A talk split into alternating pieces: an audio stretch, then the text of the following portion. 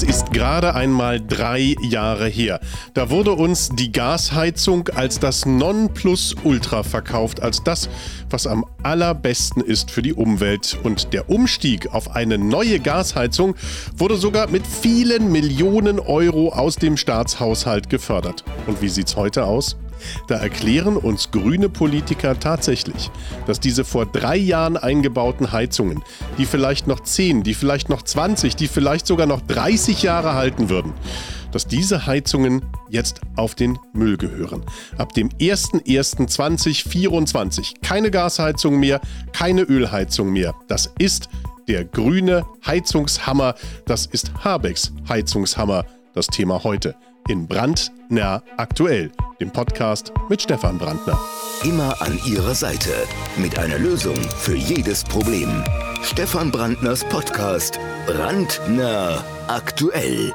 Jeden Sonntag neu. Und da fehlt jetzt natürlich nur noch einer und das ist der, dessen Name ganz groß über diesem Podcast drüber steht. Das ist Stefan Brandner und der ist jetzt da. Herzlich willkommen, schönen Sonntag, Herr Brandner. Ja, Frie, das wünsche ich Ihnen auch. Ist bei Ihnen auch so eine Affenhitze und Dürre? Naja, es, es hält sich noch im, im, im Rahmen. Aber es ist schönes Frühlingswetter auf jeden Fall hier bei uns an der Oder. Ich hoffe, bei Ihnen ist es genauso schön. Ja, ja, wobei ich jetzt den Eindruck habe, dass jetzt, äh, ich sag mal, der heißeste März und der trockenste April seit der Jungsteinzeit war das nicht gerade, oder? Das war es nicht gerade. Also Klimawahnsinn.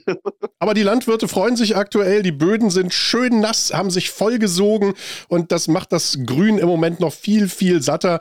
Apropos, damit sind wir bei Grün ja fast schon im Thema drin. Herr Brandner, haben Sie denn dieses wunderbare Wochenende genutzt, um sich eventuell in einem kleinen emotionalen Akt schon mal von Ihrer Heizung zu verabschieden?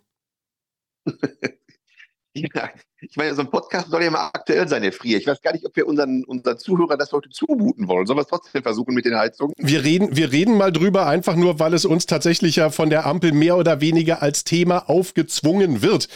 Und es liegt da im Raum und wir sollten es dringend anpacken. Gott sei Dank brauchen wir im Moment die Heizung ja nicht. Ihre ist wahrscheinlich genauso aus wie meine. Wir schonen die noch, aber das gilt ja nicht für Habeck. Der will uns ja nicht schonen.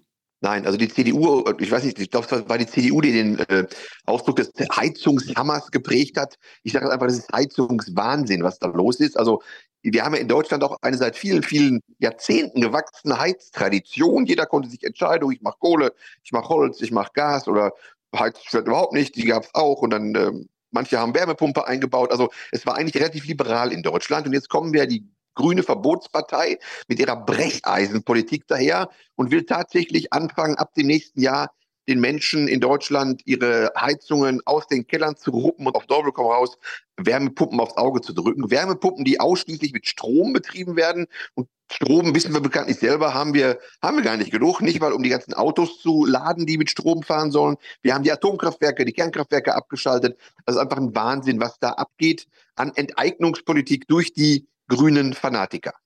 Und äh, da ist ja jede Menge, wenn man sich das wirklich mal genau anguckt und seziert, dieses Gesetz, da ist ja jede Menge Irrsinn drin. Es soll gelten ab dem kommenden Januar, also 1.1.2024 soll der Stichtag sein. Ab da, wenn die Heizung kaputt geht, darf keine Gasheizung mehr eingebaut werden, darf keine Ölheizung mehr eingebaut werden. Der Passus, der da drin steckt, ist 65 Prozent muss aus erneuerbaren Energien kommen. Und das Ganze ist nicht nur ein Irrsinn, sondern es ist auch ein Preisirrsinn. Denn haben Sie schon mal hochgerechnet, durchgerechnet, was da auf die Leute so im Einzelnen zukommt, wenn dann tatsächlich die Heizung kaputt geht und man eine neue braucht? Ja, das Gesetz ist ja noch Gott sei Dank kein Gesetz. Das Ei sozusagen ist ja noch nicht gelegt, aber es gackern schon alle ganz fleißig. Mhm. Allen voran plötzlich die FDP, ne, die das Gesetz, die den Gesetzentwurf im Bundeskabinett problemlos hat passieren lassen und dann gesagt zu haben, wir sind dagegen. Also die FDP ist dagegen, aber das zeigt sie dadurch zunächst mal, dass sie dafür ist. Alles, was man weiß, äh, das ganze Gesetz äh, ist ja, der Entwurf ist im Bundesrat, da wird da gerade dran rumgeschraubt. Ich habe heute irgendwas über irrsinnige Regeln gelesen, die 80-Jährige oder über 80-Jährige betreffen sollen. Man weiß es nicht so genau. Es wird so um die 50 bis 100.000 Euro sein pro äh, Haushalt. Das addiert sich dann alles das weiß man auch nicht so genau, äh, bis auf 500, 600 Milliarden Euro Kosten, die auf die Deutschen, auf die äh, Heizungseigentümer, auf die Hauseigentümer zukommen in den nächsten Jahren. 500 Milliarden Euro ungefähr, um äh, neue Heizungen einzubauen, die im Zweifel nicht so gut funktionieren wie die alten. 500 Milliarden Euro. Was bekommen wir dafür so als Deutsche? Also ich meine, das muss sich ja, das muss sich ja auf der anderen Seite wirklich lohnen. Also wenn ich so wahnsinnig viel Geld einsetze, dann muss da am Ende ja was wirklich richtig Tolles stehen. Ein absoluter Knaller. Jetzt, jetzt lachen, jetzt lachen Nein, Sie doch nicht schon, Herr Brandner. Entschuldigung, ich baue das jetzt gerade so schön auf, um Ihnen die Möglichkeit zu geben, was denn sich äh, unsere Ampel ausgedacht hat, was wir denn ähm, am Ende für diese irrsinnige Summe bekommen. Was kriegen wir? Ja, das, man, sollte meinen, dass, dass was Vernünftiges bei rauskommt oder was wesentlich Besseres als bisher. Aber es ist ja von vorne bis hinten nicht durchdacht. Zum Ersten gibt es nicht äh, genug Wärmepumpen. Das ist äh, der Grund, warum auch die Firma Fiesmann gesagt hat, wir schaffen das alles gar nicht. Wir geben in Deutschland auf und der ganze Laden wurde in die USA verkauft an irgendwelche Fonds und äh, Investiz in, ja, Investitionsgruppen, sage ich mal, die Geld machen wollen. Also da wird richtig Geld verdient, wahrscheinlich in Zukunft damit, aber nicht in Deutschland, sondern im Ausland. Dann haben sie schon mal versucht, einen Handwerker zu bekommen in Deutschland, haben sie schon mal versucht, Ersatzteile zu bekommen, haben sie schon mal versucht, irgendwas an ihrem Haus zu renovieren. Das funktioniert alles hinten und vorne nicht. Und selbst wenn jetzt das Ganze so umgesetzt würde, wie es sich die Grünen und die ganzen anderen Spinner vorstellen, stünde am Ende wenn ich das richtig erinnere äh, oder gelesen habe, stünde am Ende eine CO2-Ersparnis in Deutschland. Ich meine, wir als Alternative für Deutschland halten ja eh nichts davon. Und wir sagen, CO2 hat mit dem Klimawandel also so gut wie gar nichts zu tun. Also ganz am Ende stünde in Deutschland dann nach den Zahlen eine etwa zweiprozentige CO2 Reduktion. Dazu muss man äh, wissen, dass zunächst einmal CO2 einen Anteil von 0,04 Prozent überhaupt an der Atmosphäre hat. 0,04 Prozent. Davon wiederum sind zwei Prozent auf Deutschland zurückzuführen und davon nur etwa, ich glaube, ein Drittel Menschen gemacht. Und davon reduzieren wir dann zwei Prozent. Also das ist also ein Bereich, ich habe jetzt nicht mitgerechnet, das hat 5, 6, 7, 8 Nachkommastellen, alle mit einer Null. Und dann kommt dasjenige, was man weltweit äh, erspart hat. Also das ist weniger als nichts, überhaupt nichts. Dieser CO2-Wahn, der treibt uns in den absoluten Wahnsinn und in den Ruin. Eine normales Spurengas zu bekämpfen, an dessen Ausstoß Deutschland so gut wie gar nicht beteiligt ist und dafür in Deutschland alles zu ruinieren und die Deutschen mit 500 Milliarden allein für ihre Heizung an den Kosten zu beteiligen, das ist an Wahnsinn nicht zu übertreffen. Ich rieche mich da an diesem Sonntag, an diesem wunderschönen Sonntag richtig drüber auf, Herr Frier. Wir hätten ein anderes Thema nehmen sollen. Ich finde, wir sind in dem Thema schon ganz gut und Sie atmen einmal ganz tief durch, Herr Brandner. Man, man muss sich ja mal vor Augen halten, was das bedeutet. Das sind ja keine 500 Milliarden Euro, die einfach so aus dem Himmel fallen und da sind. Das ist ja Geld, das in Deutschland erstmal erwirtschaftet werden muss, das erstmal auf der hohen Kante liegen muss. Irrsinnige Summen, die aufgewendet werden müssen, müssen, damit wir im äh, möglicherweise kommenden Winter oder übernächsten Winter 25 dann noch die Möglichkeit haben, unsere Häuser, unsere Wohnungen wirklich zu heizen. Das ist so unvorstellbar. Also wir, wir waren ja, lieber Herr Brandner, in diesem Podcast, auch in anderen Podcasts schon oft an dem Punkt, wo wir gesagt haben, denken die denn überhaupt nicht drüber nach, über das, was sie da tun? Rechnet denn da niemand mal hoch, was passiert, wenn ich dieses oder jenes Gesetz Jetzt ist es ein Gesetzentwurf, aber wir können ja mal davon ausgehen, dass er mit gewissen Anpassungen dann irgendwann durch Bundestag und Bundesrat durch sein wird. Ähm, wenn man sich so ein Gesetz vornimmt, dann muss man doch die Folgen berechnen und dann muss man als Politiker einfach abwägen zwischen dem, dem Mitteleinsatz und dem Ziel, das man in irgendeiner Form erreichen kann. Und das machen die gar nicht, oder? Das ist, das wollen die Deutschland wirklich ruinieren? Dazu komme ich gleich. Ich meine, das hat ja auch mit Nachhaltigkeit nichts zu tun. Millionen Heizungen, die funktionieren, die ich reparieren könnte, wenn sie mal kaputt sind, auf den Müll zu schmeißen und dafür Wärmepumpen installieren zu müssen, die eine Haltbarkeit von 10 bis 15 Jahren haben. Und sogar Habeck sagt, so eine Wärmepumpe rechnet sich erst nach 18, 19 Jahren. Also mit anderen Worten, während der normalen Lebensdauer einer Wärmepumpe rechnet die sich nicht. Und dafür verschrotte ich Millionen von Heizungen, die wahrscheinlich noch jahrzehntelang funktioniert hätten. Wir waren gerade beim CO2 stehen geblieben. Also man muss sich das doch mal anschauen. Wir sagen ja in Deutschland, das wäre Klimakiller Nummer eins. Wir haben in Deutschland noch rund 70 Kohlekraftwerke. 70. Die sollen übrigens bis 2038 alle abgeschaltet werden, ne? also in den nächsten 15 Jahren. Weltweit gibt es über zweieinhalbtausend Kohlekraftwerke und 1400, also das 20-fache, was wir in Deutschland haben, ist in Bau. In China geht jede Woche ein neues Kohlekraftwerk ans Netz. Und wir machen hier den Wahnsinn und sagen, nee, wir hoffen auf Wind und Wetter und, und Sonne und ich weiß nicht worauf. Das ist der eine Punkt. Und der andere, was die Folgenabschätzung angeht, ich denke mal, dass da irgendwo wird schon eine Folgenabschätzung stattgefunden haben und sei es bei irgendwelchen Investoren, die sagen, damit lässt sich richtig Geld verdienen. Deutschland ist ja noch ein relativ reiches Land. Und wenn wir hier alle zwingen, diese unsinnigen Wärmepumpen ein, einzubauen, dann explodieren natürlich auch die Preise und wir machen richtig Reibach. Und wenn man weiß, wie die Grünen ticken, wenn man sich mal den grünen Filz im Wirtschaftsministerium beispielsweise anschaut, die achten darauf, dass ihre Leute gut wegkommen, ihre Leute gute Pöstchen bekommen und ihre Leute Geld verdienen. Von daher ist es für mich natürlich liegt auf der Hand, dass da irgendwelche grünen Strippenzieher irgendwo richtig Geld mitverdienen. Ähnlich wie es bei Corona war, wo ja auch im Hintergrund die Altparteien abkassiert haben, sei es über Pharmazie, sei es über Masken, so wird es auch hier laufen. Das Spitzenverdiener im Hintergrund, die werden sich die Taschen vollstopfen zulasten derjenigen, die sich keine neue Heizung leisten können, keine neue Heizung leisten wollen, sich aber eine neue Heizung kaufen müssen. Sie haben vorhin die Firma Fiesmann angesprochen, großer Hersteller von Heizgeräten und auch Hersteller von Wärmepumpen inzwischen. Sie haben gesagt, äh, die haben mehr oder weniger verkauft, weil sie nicht in der Lage sind, den Bedarf äh, zu liefern. Sind Sie sich sicher, dass das die einzige Argumentation ist für diese, ich nenne sie jetzt mal Heuschrecken aus den USA, die sich das jetzt unter den Nagel gerissen haben? Da ist doch, da sind doch ganz, ganz deutliche Interessen der Gewinnmaximierung dahinter, oder nicht? Ja, selbstverständlich. Das ist ja so, eine, so, eine, so ein Konglomerat aus äh, den USA, das da zugegriffen hat und Fiesmann für einen horrenden Preis übernommen hat, um einen Fuß zu bekommen auf den, auf den deutschen Markt. Ich meine, mhm. Fiesmann, der Name birgt für Qualität, davon profitiert man natürlich und das steckt dahinter. Und ich begreife auch nicht, warum die Bundesregierung nicht in der Lage war, äh, Fiesmann so ja, ich sag mal, in Deutschland zu halten oder dass Fiesmann nicht in der Lage war, sich so aufzustellen, dass sie selber in der Lage sind, zu expandieren, beispielsweise durch äh, Zusammenarbeit mit Banken, die sagen, wir wollen dieses Unternehmen in Deutschland halten und statt, statten das mit dem notwendigen äh, weiteren Kapital aus. Das ging offenbar nicht und die Amerikaner kamen dann und haben gesagt, komm, wir haben Kapital, wir übernehmen euch. Also das ist ein riesengroßer Kapitalabfluss, letztendlich dann wieder, wenn alle sich auf die Wärmepumpen äh, stürzen müssen, Richtung USA. Und ich bin ja mal gespannt mit den Wärmepumpen. Ich meine, das Prinzip einer Wärmepumpe ist ja umgekehrt wie eine, wie eine Klimaanlage. Ne?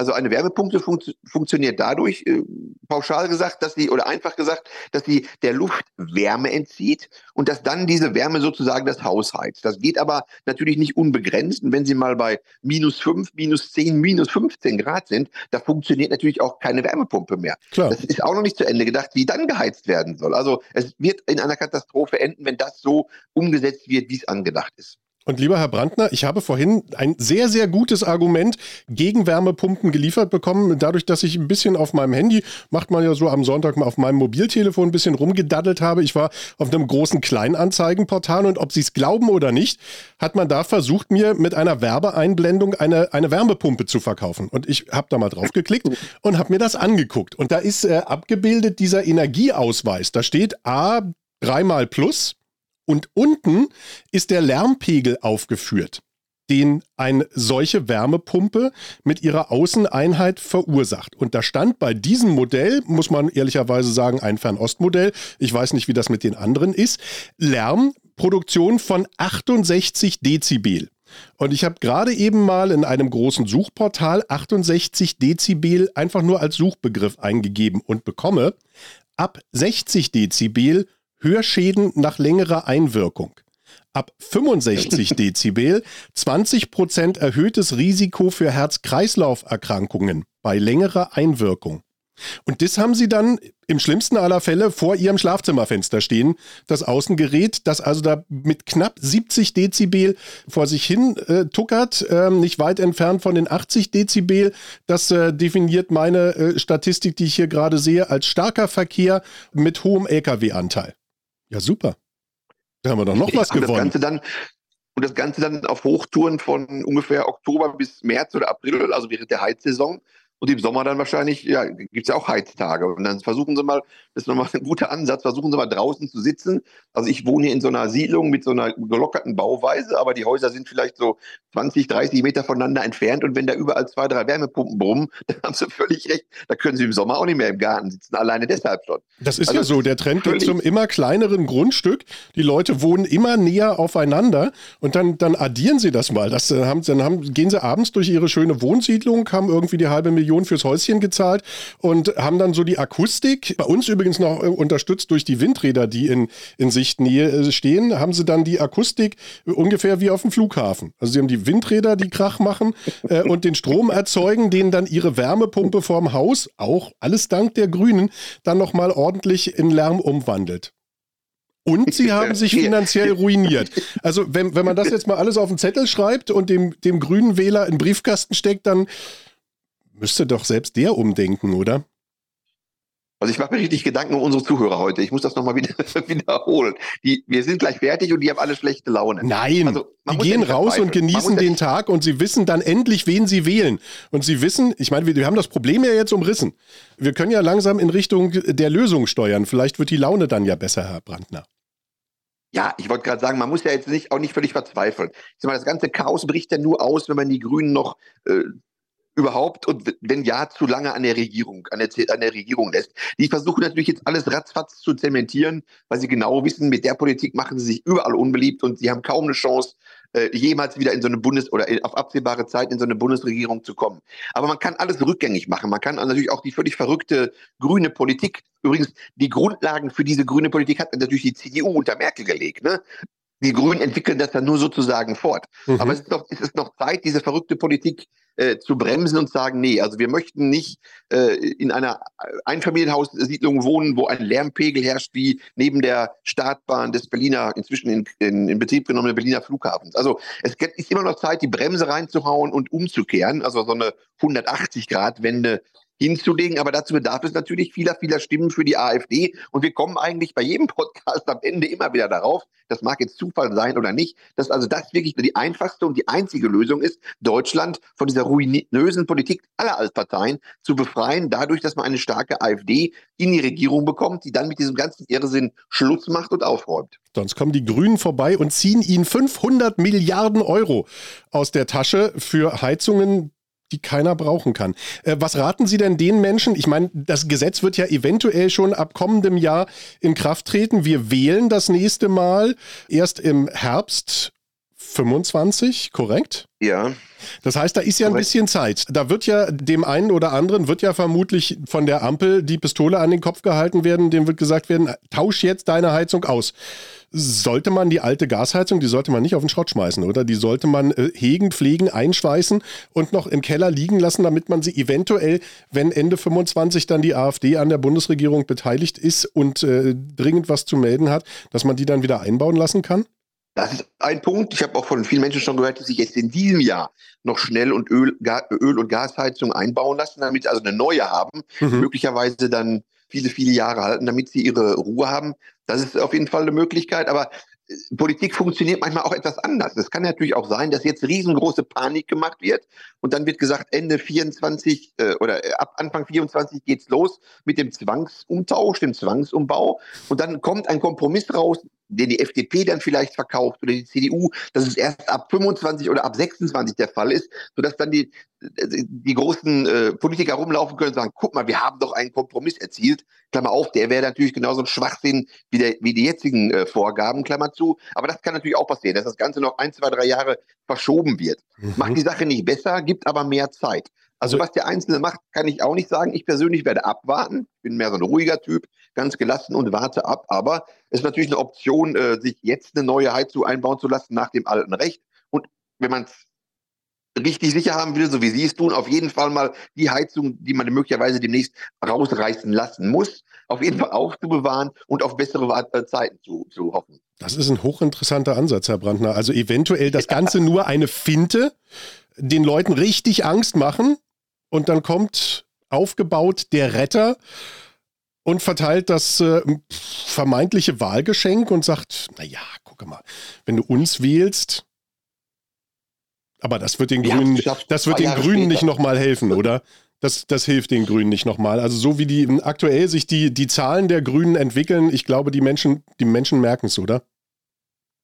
Ja, aber die Hoffnung hatten wir schon oft der Frier. Und ähm, die öffentlich-rechtliche Propaganda rund um die Uhr, die tut ihre Sache dazu. Also die Grünen sind äh, aus meiner Sicht noch lange nicht am Ende. Die werden sich natürlich aufbäumen. Die haben ihre Zuträger in Verbänden, in, in Kirchen, in Zivilgesellschaft, was auch immer das sein mag, im öffentlich-rechtlichen Rundfunk. Also sich der Propaganda zu entziehen und selber eine Meinung zu bilden und dann auch noch dagegen Politik zu machen, also für eine, eine vernünftige Politik gegen die Grünen zu machen, dazu bedarf es sehr großen Standvermögens. Aber die Hoffnung stirbt zuletzt.